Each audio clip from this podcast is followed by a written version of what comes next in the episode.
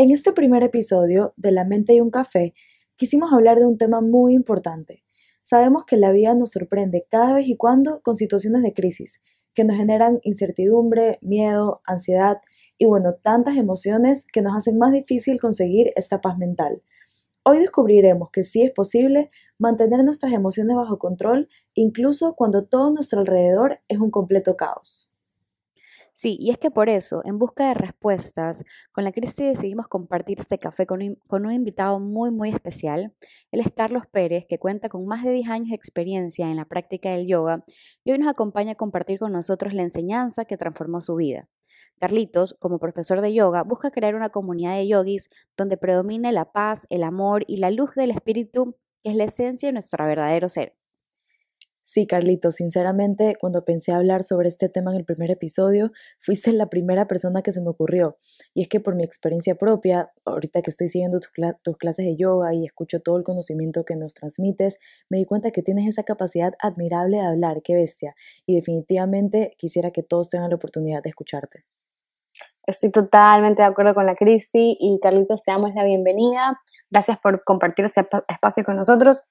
Y cuéntanos un poquito de cómo empezó esto y si es que hubo algún suceso que te hizo entrar en esa práctica de yoga. Chicas, muchísimas gracias por la invitación. Antes que nada me hacen avergonzar un poquito por todas las cosas que dicen. Creo que mm, es un poco esa, esa, esa fe ciega o esos ojos de cariño por el hecho de que hacen clases conmigo, pero en todo caso agradezco mucho este, que, me hayan invitado, que me hayan hecho parte de esto que me parece espectacular, este espacio. Y, bueno, con respecto a tu pregunta, Dome, eh, si hubo un suceso, yo creo que, ¿sabes qué? Todos tenemos un suceso. De alguna u otra forma, cuando nos damos cuenta cuánto la práctica nos ha cambiado, incluso si en, en el principio no nos diéramos cuenta o no nos pareció la gran cosa, luego nos damos cuenta el punto de inflexión que fue en tu vida y, el cambio que se da. Y para mí fue así. Para mí quizás en ese momento no fue un, gran suceso porque mm, creo que el gran suceso de mi vida fue que tenía una relación, mi, primera relación larga de cinco años y medio y coincidentemente empecé a hacer yoga cuando terminé esta relación. Entonces, eso creo que quizás fue un punto, pero no tiene nada que ver con la práctica de yoga, eh, porque parecería que fue una coincidencia, Luego en realidad yo entendí que no era una coincidencia y que nunca hubiera sido lo mismo eh, el empezar este camino como lo empecé, solo, completamente enfocado y sin ningún tipo de distracción, así lo hubiera hecho todavía una relación que en este caso una relación que eventualmente tenía que terminar. Y para mí fue como que me quitaron un velo de enfrente. Tuve la oportunidad de que mi primera experiencia yoga fue con el que para mí es probablemente el mejor profesor de, de Hatha Yoga y quizás uno de los más profesores de yoga que tenemos en, Latinoamérica, se llama Andrei Ram, y cuando he podido hablar con él eh, muchas veces, porque tenemos una amistad, eh, siempre le he dicho la importancia que él fue especialmente para mí en mi camino, y hasta el día de hoy igual él, no creo que él sepa la magnitud del agradecimiento que yo le tengo, porque, porque fue mi primera experiencia en el yoga, fue el primer contacto que yo tuve y hoy en día hay tanto, tantos eh, tipos de yoga, prácticas de yoga que se enfocan en algo que no es realmente yoga, sino algo más físico, algo más superficial. Y la verdad te puedo decir, nunca estuve en contacto con, con ese tipo de yoga. O sea, tuve la suerte de que los profesores que llegaban a mi vida, que los talleres, que los retiros, porque algo que suele suceder cuando eres una persona neófita en el asunto, eres un principiante, es que no tienes el discernimiento para saber si realmente lo que vas a recibir es algo eh, que es considerado bueno dentro del camino. Muchas veces, incluso cuando entras en, una práctica de yoga más superficial, eh, que es probablemente algo que necesitabas en ese momento, luego haces la transición quizás a una práctica un poco más profunda, un poco más centrada en, en la filosofía, en llevar esa práctica fuera del mat, pero pasas por esa transición. Y en mi caso te puedo decir no fue así empecé, tuve la suerte, imagínate, no, no empecé con ningún profesor de Hatha Yoga de aquí de Ecuador, sino empecé con, con Andrés Ram, eh, y no por desmerecer ningún profesor de Hatha de Ecuador, sino que tuve la suerte de empezar con alguien internacional y la forma en la que empiezo es súper chistosa. Mi papá me paga un curso sin yo practicar yoga, sin avisarme. Nunca en la vida mi papá había hecho algo así, en ningún contexto, no sé por qué lo hizo y yo fui casi que por pena de no quiero hacerle perder obviamente el dinero que gastó para ese taller, entonces bueno, lo voy a complacer y voy a ir.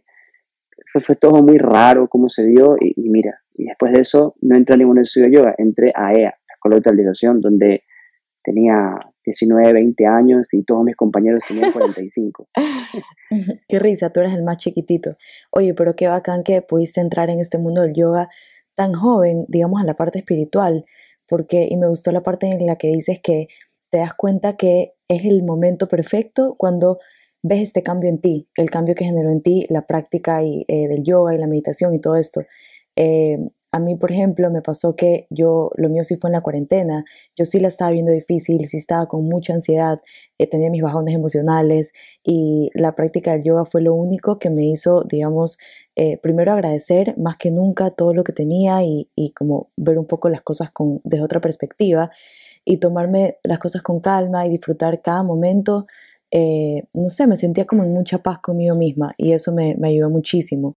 No, increíble, increíble, Carlitos, lo que nos cuentas. Y sabes que en verdad también esto de que te hayas metido súper joven, porque realmente no hay mucha gente que, que se mete en este camino espiritual, como por decirlo, a corta edad. O sea, o te tiene que pasar algún suceso como que te haya marcado, o ya realmente lo haces, eh, no sé, pues cuando eres un poco más mayor, pero te metiste súper, súper joven. Y que, también quería preguntarte cómo te diste cuenta de que ese era como que, no sé, el, el, el, yoga real, por decirlo así, porque ahorita, como tú sabes, hay un montón de, de gente que, que, cambia un poquito este, este concepto de yoga, hay, o llamarlos otros estilos de yoga. ¿Cómo te diste cuenta que este era como que el verídico?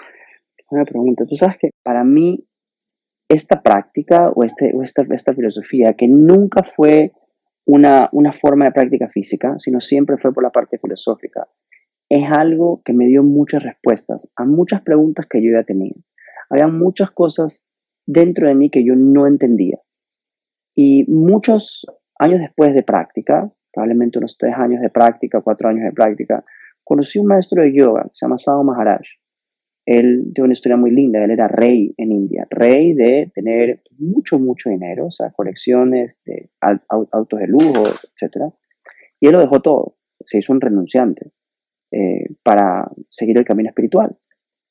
Y yo conversé con él y le expliqué algo que mm, si bien yo antes de practicar yoga no tenía una práctica espiritual, no tenía un sadhana, que es lo que el término que se le da a la, a la práctica espiritual, a tu camino espiritual, sin embargo, a pesar de no tener eh, ese, ese, camino espiritual, sí observaba ciertos principios eh, del yoga en mi vida.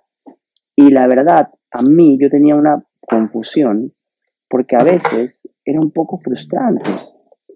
Yo nunca probé un cigarrillo, hasta el día de hoy nunca he probado una droga, no, no, no me emborrachaba ni, nada por el estilo, bajo ningún concepto. Y nadie nunca me inculcó no hacerlo, simplemente no me llamaba la atención. Decisión propia. Sí, pero era a veces hasta demasiado rígido, tenía este concepto de lo que yo creía que era ser eh, una persona correcta. Y a veces era, era ¿me entiendes? Ya, ya demasiado, porque caes en esto de quizás, quizás sí, y quizás compararte. Entonces, bajo el hecho de que tú crees que tú estás haciendo las cosas bien, por default, todos los demás están haciendo las cosas mal.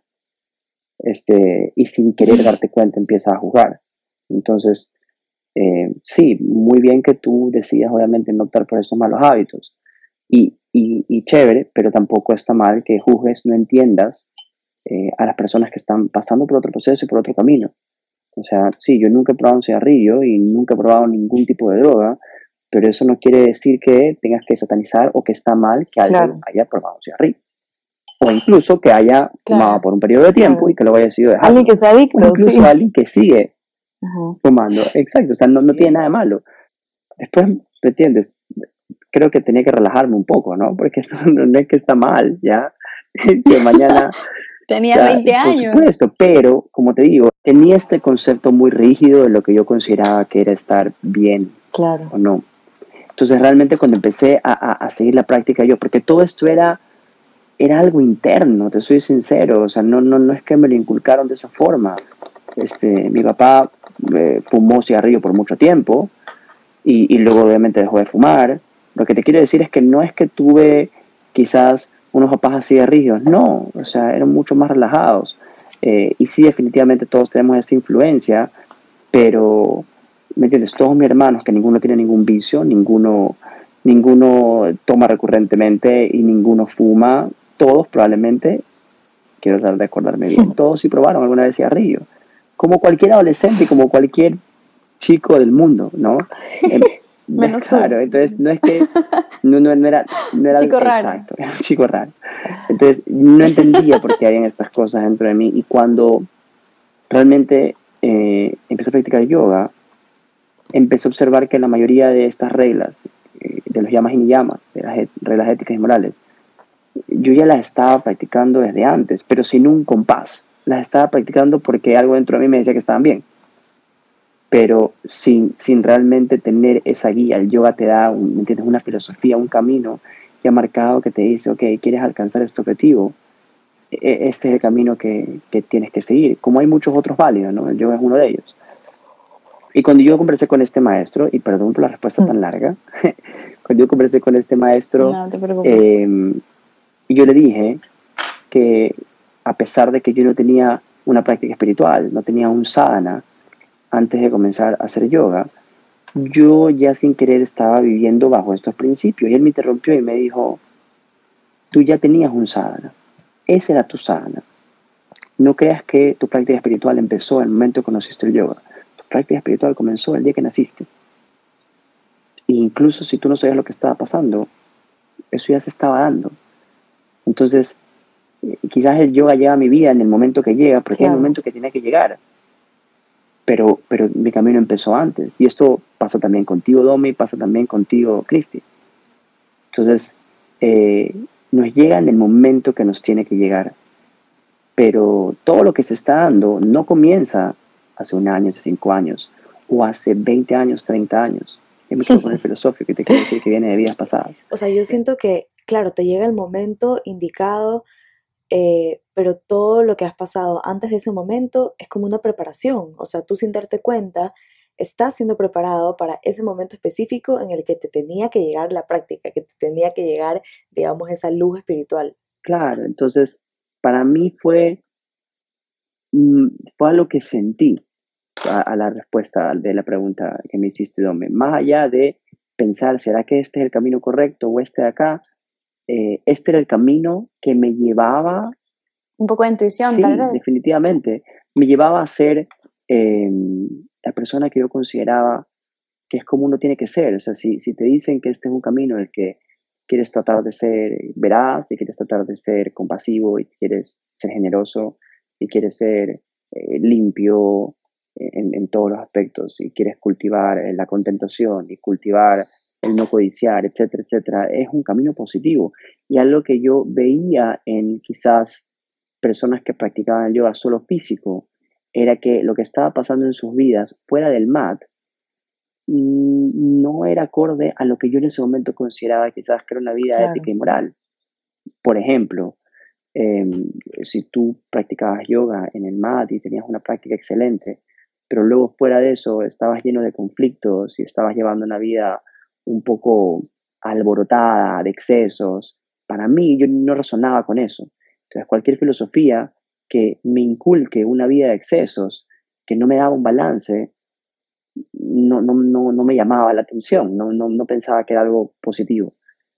Entonces, en el caso de la escuela en el caso de Andrei, después seis meses después vino otro discípulo de Armamitra, me metí a un retiro con él, es decir, una y otra vez eh, llegaban estas señales de que por aquí era el camino y, yo le agradezco a Dios porque realmente me, me lo puso ahí. Qué bacán. enfrente Qué bacán.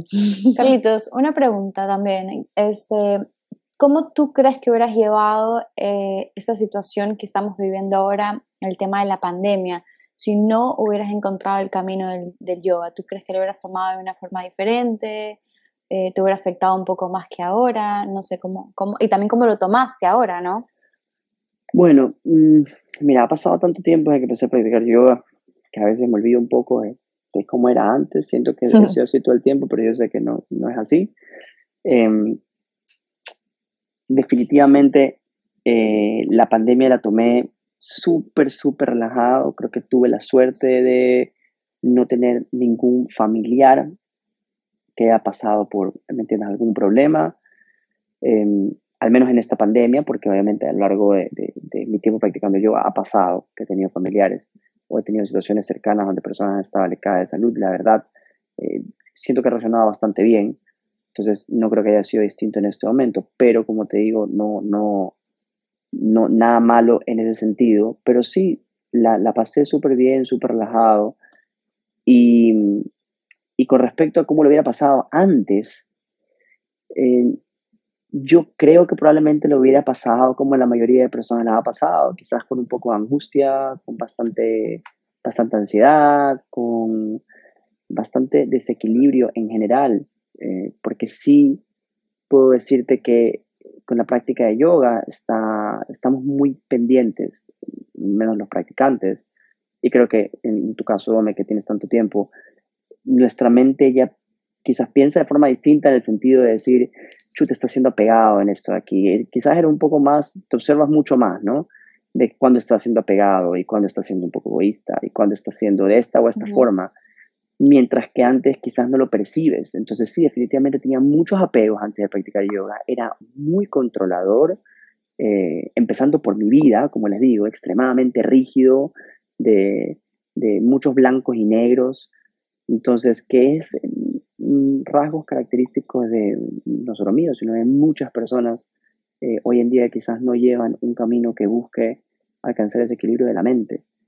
Entonces, creo que definitivamente me hubiera afectado, me hubiera afectado el no tener sí, creo que eso es lo más difícil, que no, no puedes controlar la situación. Sí, la incertidumbre, sí, la incertidumbre creo que hubiera sido eh, difícil para mí y a diferencia de, ¿me entiendes? El día de hoy que trato de vivir el momento presente todo el tiempo, constantemente, y nunca me, nunca de proyecto, para nada. En todos los aspectos, en, el aspecto económico, en el aspecto laboral, en el aspecto de, de, qué sé yo, miles de situaciones en la que si hoy estás planificando algo, en tres, cuatro meses después, todo eso que planificaste cambia totalmente porque las condiciones cambiaron. Exacto, y no, nosotros vivimos tan estresados y pendientes de, eh, de nuestro futuro, de no sé, ¿qué voy a hacer de aquí a cinco años? Bueno, me gradúo y qué hago. O sea, queremos tener todo planeado, todo planificado. Y si no sale como nosotros queremos, eh, casi que fracasamos en la vida y no logramos nada y hicimos todo mal. Y es tan normal en nuestra sociedad eh, digamos, vivir así, como planificando el futuro, eh, querer tener todo bajo control y a las finales no disfrutamos el, el, el, momento, ¿no? El presente, que es lo más importante. Es eso. Nosotros, yo tenía planificada, cuando antes de empezar a yoga, tenía planificada mi vida hasta los 30 años. ¿Cuándo me iba a casar? ¿Cuántos hijos iba a tener? ¿Cuántos, eh, me entiendes? Los estudios que lo iba a hacer, dónde lo iba a hacer. Y pregúntame si algo de eso pasó. Nada pasó. No pasó alguna cosa. Nada.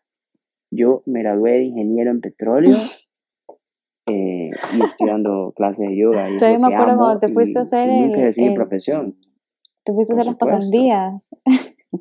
que nos, nos dejaste. Por supuesto, yo mientras, mientras daba clases de yoga, así es, mientras daba clases de yoga para hacer pasandías para graduarme de ingeniero en petróleo. ¿Y sabes qué?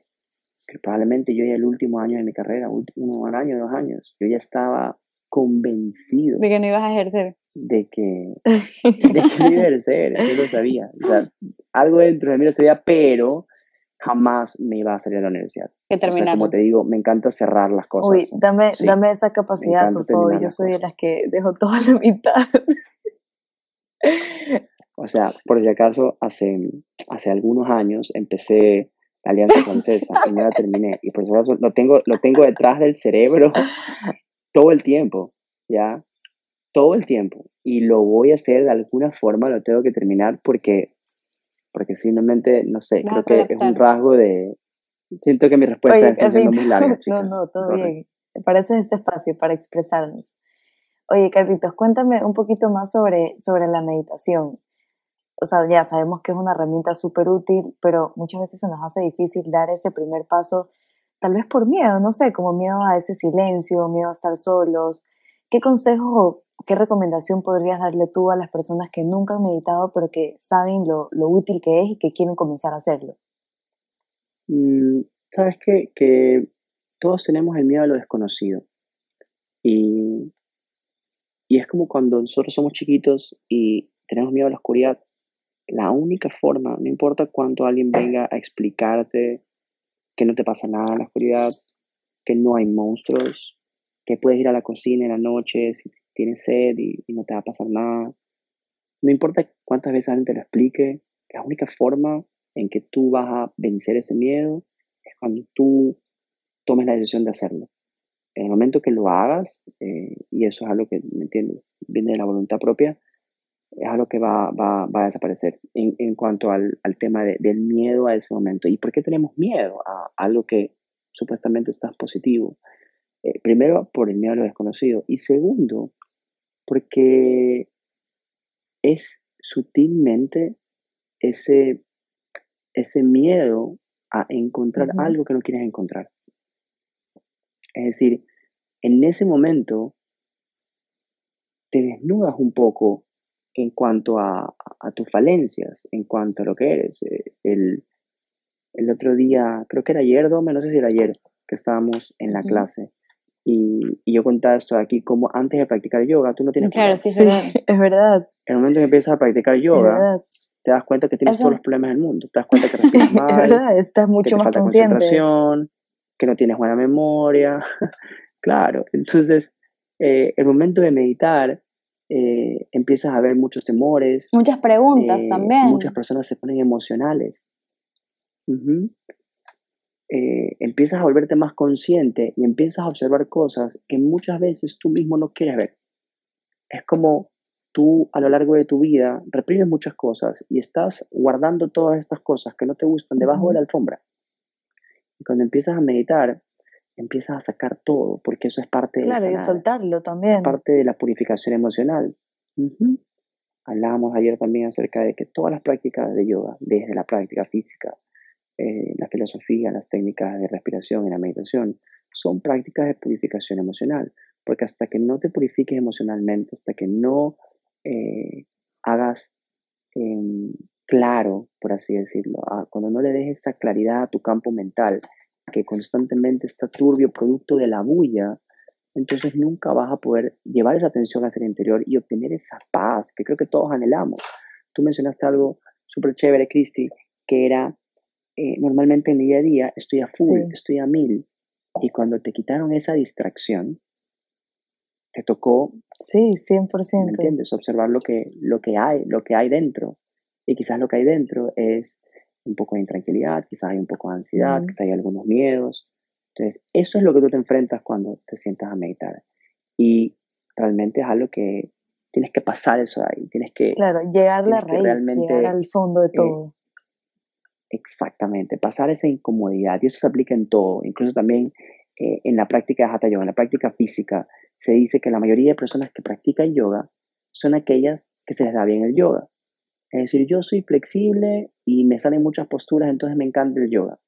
Pero cuando tú agarras a un hombre que tiene poca flexibilidad, que le cuesta todo, que va y sufre y encima ve que todos pueden hacer cosas que él no puede, no vuelve nunca más a la Sí, clase. Y dice, no, el yoga no es para mí. Precisamente porque no puedes hacer nada, es que el yoga es para ti. Tienes que exacto. pasar ese, esa sensación de incomodidad para que realmente empieces a, a limpiar, empieces a sanar. Claro, es verdad. ¿Te acuerdas? Yo no sé, ¿te, te acuerdas, Carlitos, que yo te contaba esto de que me daban estas crisis existenciales que me preguntaba de, de por qué existo casi casi, eh, y era por eso también, te, te contaba que me daba miedo meditar, pero según yo obviamente era por, por todo este miedo de, de encontrarme a mí misma, de, de interiorizar, ¿no? Y creo que ahorita a mucha gente le, le pasó esto con la pandemia, de que su, su vida se puso realmente en, en un pare y comenzó realmente a, a, ver lo que estaba sucediendo dentro de uno y creo que mucha gente le empezó a dar esto de la ansiedad y cosas así por, por el hecho ese de que vivían en un constante movimiento o de bulla en toda su vida y ya en, en, en ese encierro, en esta cuarentena, la gente ya empezó a vivir su, su verdad. Exacto, es que siento que nos enfrentamos a todas estas situaciones de las que siempre tratamos de huir. Em, entonces guardamos bajo la alfombra, como tú dices, muchas inseguridades, muchos miedos, mucho sufrimiento em, que evitamos, no sé, haciendo otras cosas, distrayéndonos o estando en movimiento y pensamos que esa es la solución, ¿no? Que haciendo otras cosas casi que se borra de nuestra mente. Cuando en realidad no, y en estas situaciones de crisis todo sale a la luz y entonces hay mucho sufrimiento y hay mucha inestabilidad emocional em, y nos afecta. Entonces, a la final es la solución del problema no es distraernos, no es ir a mil para olvidarnos de todos los problemas, sino más bien mirar hacia adentro y ver qué es lo que está mal, por qué me siento así, por qué, me, por qué esto me está causando sufrimiento y comenzar a trabajar en eso. Y estoy segura que después de esta, de esta cuarentena eh, muchas personas van a estar más conscientes de, del problema, más conscientes de trabajar en uno mismo, de mirar hacia adentro y, y eso. Claro, también vivían el futuro, el futuro, o sea, pensaban mucho en el futuro o vivían en el pasado y realmente no estaban viviendo ese, ese presente todos nosotros tenemos, por, obviamente por muchas razones, por cosas que nos pasan en nuestra vida, eh, distintas cosas que vamos reprimiendo. Y como decía, es parte de, purificarnos emocionalmente. Y normalmente todos tenemos eh, formas de lidiar con eso, de con lo que nos está pasando, con quizás problemas familiares, con problemas laborales, con problemas personales de autoestima, con problemas este, personales con la sociedad. Es decir, están las personas que, tienen baja autoestima, están las personas que tienen problemas con, bullying alrededor suyo, están personas con problemas en su relación amorosa, están personas con familias problemáticas. Es decir, hay tantas cosas alrededor tuyo que pueden desestabilizarte y la forma en la que lidiamos con eso es mantenernos ocupados. Salga una relación problemática y en vez de pasar por ese proceso de lidiar, ¿por qué estoy sufriendo tanto? ¿Por qué estoy apegada? ¿Por qué estoy sufriendo tanto? porque realmente eh, tengo miedo a que si mañana dejo de estar con esta persona, realmente no voy a encontrar a otra persona, producto de mi autoestima. Es decir, hay muchas cosas y en vez de lidiar con todo eso que tengo que lidiar, que es lo que hago cuando tengo una relación, inmediatamente... Sí, o, sales a farrear y todo. y, de la misma forma, o salgo a farrear, exacto. Entonces, tengo tantas distracciones en mi vida. También. Y todas esas distracciones, la cuarentena te las quitó todas. Y no te quedó otra. Vivirlo, sí. Observarte, que vivirlo. Y ya te digo, nunca he recibido eh, tantos mensajes y tantos comentarios eh, relacionados a, tengo que hacer esto aquí porque no puedo más con la ansiedad, porque estoy demasiado estresada. Y normalmente este estrés o esta ansiedad que la gente siempre eh, dice tener era precedido por tengo mil cosas que hacer. Estoy a full de trabajo, estoy a full de cosas. Ahorita no tienes nada que hacer. Y te das cuenta que, que ese estrés tenía una razón mucho mayor. te das cuenta que la razón por la que has estado estresado y has estado ansioso no tiene nada que ver por todas las cosas que tienes que hacer, porque no tienes nada que hacer. Es verdad. Y ese estrés está ahí, esa ansiedad está ahí. Claro, como dice la crisis, realmente tienes que buscar la raíz de por qué estás viviendo ese estrés tal vez tú lo, tú lo tratas de disfrazar de otra manera, pero a la larga es otra cosa. Exacto, Domi, tienes toda la razón. Y bueno, ya Carlitos, como para ir terminando, eh, ¿qué es lo primero que se te viene a la mente o la primera frase que se te viene a la mente cuando yo te digo de la crisis a la paz mental? Bueno, te diría que la mente es como un océano y no importa cuán fuerte sea la tormenta, la turbulencia solo está en la superficie. Basta con que vayas en lo profundo, vayas hacia adentro, que siempre hay calma. Y es algo que creo que se puede aplicar eh, en la vida de todos, porque empiezas a practicar yoga, empiezas a meditar, y, el mundo ya afuera no hace yoga, el mundo ya afuera sigue a mil. Tu jefe te va a seguir exigiendo, eh, tu familia va a estar ahí, la sociedad, eh, todo sigue igual, es decir, el mundo se sigue moviendo a mil, pero eres tú quien decide ya no estar en la superficie. Eres tú quien decide ir hacia adentro. Y esa paz siempre va a estar contigo, incluso en la peor tormenta, porque tú no estás en la superficie de la tormenta. Wow, qué lindo, es verdad, como que todos los problemas son esas tormentas, este movimiento que hay, o sea, las olas, todo esto, pero a las finales en el fondo siempre hay calma, ¿no? Qué lindo. Siempre hay calma. Oigan, qué increíble todo lo que hemos hablado, de verdad. Estoy segura que muchísimas personas se van a sentir identificadas. Y muchísimas gracias, Carlitos, por, por compartir con nosotras tus experiencias, todo este conocimiento. Y estoy segura que vendrán más temas y más episodios en los que nos vas a poder ayudar. Y, y de ley que la gente va a querer volver, volver a escucharte. Bueno, déjame decirte que ha sido un gusto eh, poder estar aquí contigo. Y realmente espero que me inviten Sí, más seguro que sí. y que hayan otros temas. Pero no, le he pasado increíble conversando. Ustedes ya saben por las clases que a mí me encanta hablar.